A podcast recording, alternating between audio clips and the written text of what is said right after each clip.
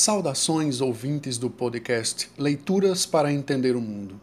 Este é um projeto com finalidades educativas, criado em tempos de isolamento social e tem como objetivo propor reflexões complementares às nossas aulas de história a partir da leitura e comentários de textos que, como sugere o título do podcast, nos ajudem a entender o mundo. Durante o período historicamente chamado Era Vargas, o Brasil passou por várias transformações importantes.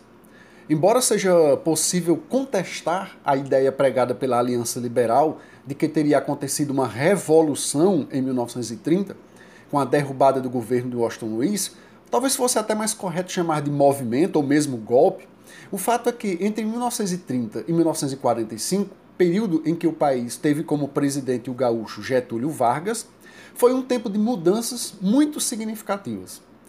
Muitas delas também influenciadas pelo contexto social, econômico e político mundial.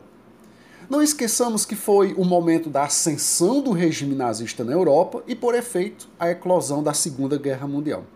Nesse episódio do podcast Leituras para Entender o Mundo, eu quero dar destaque a um desses aspectos que marcou a história do nosso país na primeira metade do século XX o crescimento da participação das mulheres no universo da ação política.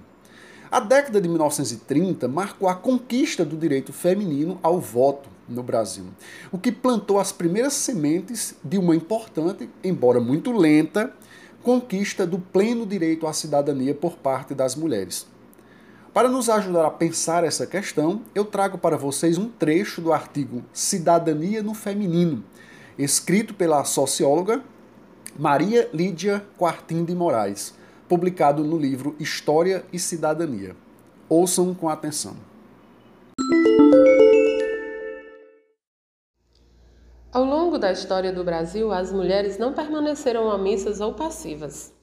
Na verdade, os estudos sobre a condição feminina realizados nas últimas décadas demonstram que, com relação a esse assunto, tratou-se menos de um silêncio por parte das mulheres do que do silêncio por parte da historiografia, seja devido à existência da documentação, à dificuldade de acesso a documentos manuscritos ou ainda à falta de interesse que prevaleceu por um longo tempo por parte dos pesquisadores em encarar a questão.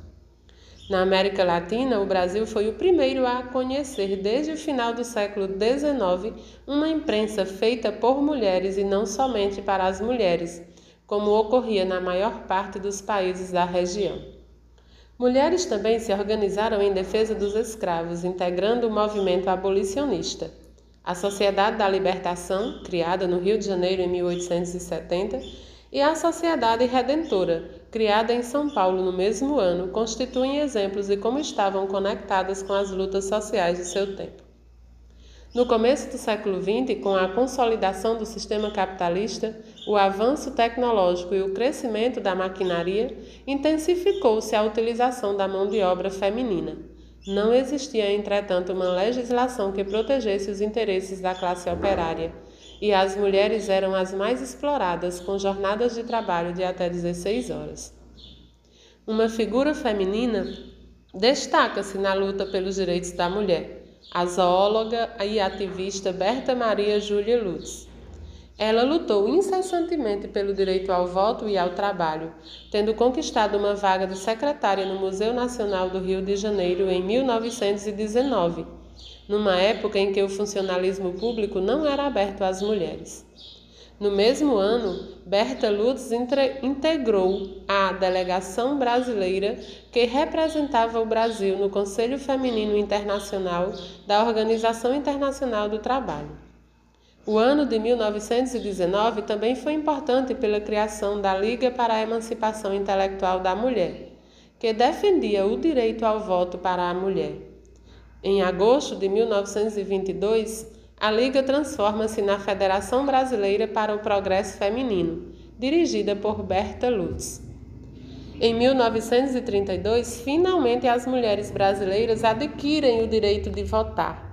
Após a eleição da Assembleia Constituinte de 1934, que teve a primeira escolha de uma representante feminina, as emancipacionistas brasileiras passaram a lutar por novos objetivos. Entre eles, destaca-se a aprovação do Estatuto da Mulher, projeto de lei de Berta Lutz na Câmara Federal. As transformações ocorridas da situação da mulher são de profundo alcance e extensão. Em meio século, elas passaram a viver mais, aumentaram sua participação na população economicamente ativa, são reconhecidas como responsáveis pelas crianças pequenas e por um quarto do total das famílias brasileiras, superaram os homens em nível educacional. Na medida em que constituem processos históricos de conquista de direitos e deveres, a cidadania e a democracia concretizam-se, pois na sociabilidade cotidiana e na verdadeira eficácia das instituições e equipamentos públicos. Logo na abertura do texto lido, a autora Maria Lídia chama nossa atenção para a falsa ideia de que não teria havido uma intensa participação das mulheres na história. Na verdade, como foi destacado, o que houve foi um silenciamento sobre o tema. É importante entender que o próprio fato das mulheres assumirem postos importantes, não apenas na política, mas na produção de conhecimento, abriu a possibilidade de escreverem sobre si, tratando da importância da presença feminina nos eventos históricos que moldaram o mundo em que vivemos hoje. Outra coisa importante é percebermos como essas mudanças ocorridas ao longo dos últimos séculos foram se dando gradualmente, ou seja, passo a passo, mas não aconteceram naturalmente. São processos históricos e, como tal, existiram porque obstáculos foram vencidos pelos esforços de pessoas que agiram para transformar a realidade em que viviam. Além disso, não se pode crer que os objetivos já foram todos alcançados. No século XXI, ainda em seus primeiros anos, podemos ver como há uma subrepresentação feminina na política. Subrepresentação significa que o número de mulheres eleitas não é proporcional ao número de mulheres na sociedade. No Brasil, isso é especialmente muito grave, pois as mulheres são mais de 50% da população. E menos de 700 cidades, em um total de mais de 5.500, são governadas por mulheres.